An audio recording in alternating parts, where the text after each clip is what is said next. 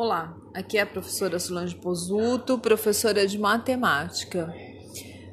Então, eu vou falar um pouquinho aqui por que estudamos matemática. Então, eu vou falar cinco atividades do dia a dia em que a matemática está presente.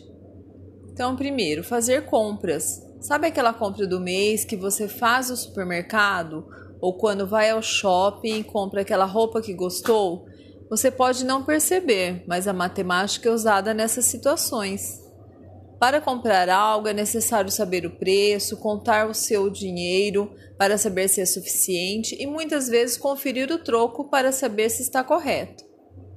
Durante as compras de produtos diversos, que são feitas diariamente em diversos lugares e situações, nós fazemos o uso da multiplicação, adição, subtração e até divisão, que são aspectos básicos da matemática. 2. Pegar o ônibus, metrô ou trem. Quando é necessário chegar a algum lugar em, horários, em, um, em horário exato, sem atrasos, é necessário sair com uma certa antecedência de casa, para que o dia não se torne uma correria e para evitar imprevistos. Para isso, você normalmente calcula o tempo que precisa para sair de casa e pegar o meio de transporte no horário certo em que ele passa, para chegar em seu destino a tempo. Como se pode ver, eis aí mais um momento rotineiro em que a matemática está presente e que normalmente as pessoas nem percebem. 3. Dirigir.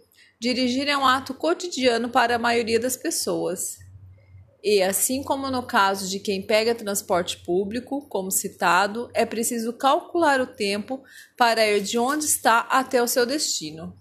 Além disso, dirigir envolve também se atentar à velocidade das vias, sinalizadas por placas com os respectivos números, e deve-se também considerar o tempo de viagem com o possível trânsito. A matemática é usada automaticamente em casos como esse, e você nem percebe porque é algo que já está enraizado no dia a dia. Transações bancárias. As transações bancárias são feitas diariamente por milhares de pessoas, seja para pagar uma conta pessoal, transferir, transferir dinheiro para alguém, pagar o salário de funcionários de uma empresa ou mesmo receber o seu, entre diversas outras atividades. Por exemplo, quando você recebe um dinheiro, ele é adicionado à sua conta, ou seja, entra aí a operação de adição. Quando você paga algo, Outro conceito básico é utilizado, a subtração. Além disso, os números estão por toda a parte no que diz respeito a dinheiro.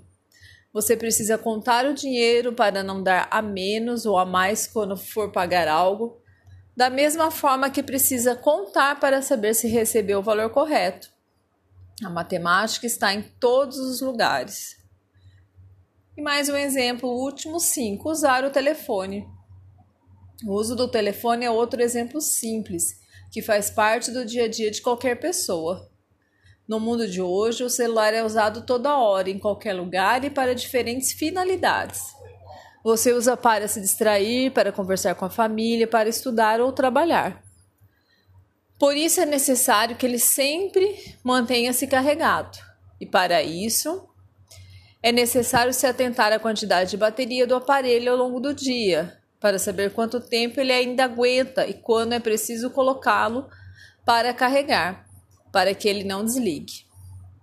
Então aí eu falei de cinco, né, exemplos que é de um texto do professor Ferreto, mas existem muitos outros, né? Esses daí são só alguns para exemplificar como a matemática está presente no nosso dia a dia a todo momento.